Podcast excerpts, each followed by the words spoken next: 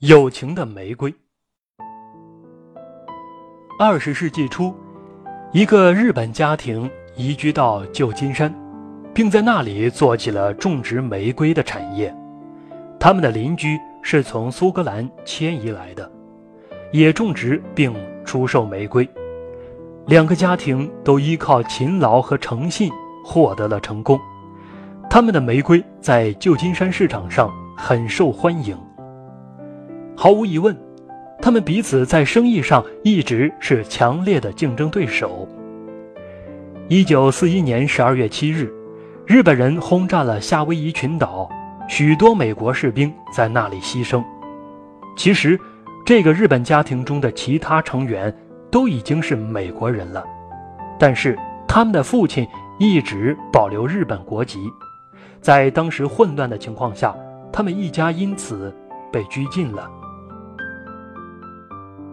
临行的时候，日本家庭对苏格兰邻居说：“你们愿意照顾我们的花圃吗？”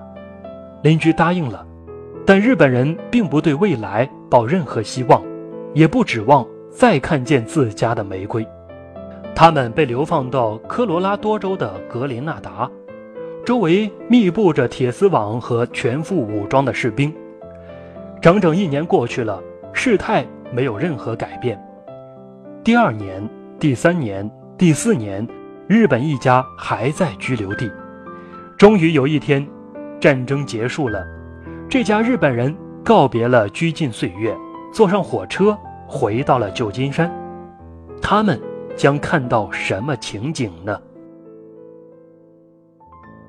这家日本人在火车站与他们的老邻居相遇了，邻居一家是专门来迎接他们的。当回到家里时，日本人惊呆了，他们的玫瑰苗圃整齐繁茂，在太阳下熠熠生辉，房间也收拾打扫的跟苗圃一样干净整齐，仿佛他们从来没有离开过。在会客厅的桌子上。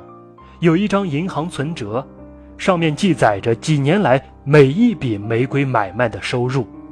桌上还有一只鲜红的玫瑰蓓蕾，正含苞待放，那是邻居一家送给他们的见面礼物。把荆棘给别人，自己的手也会流血；把玫瑰给别人，自己的手会留下余香。心中有一支玫瑰的人，他们的人生就是一片花的海洋。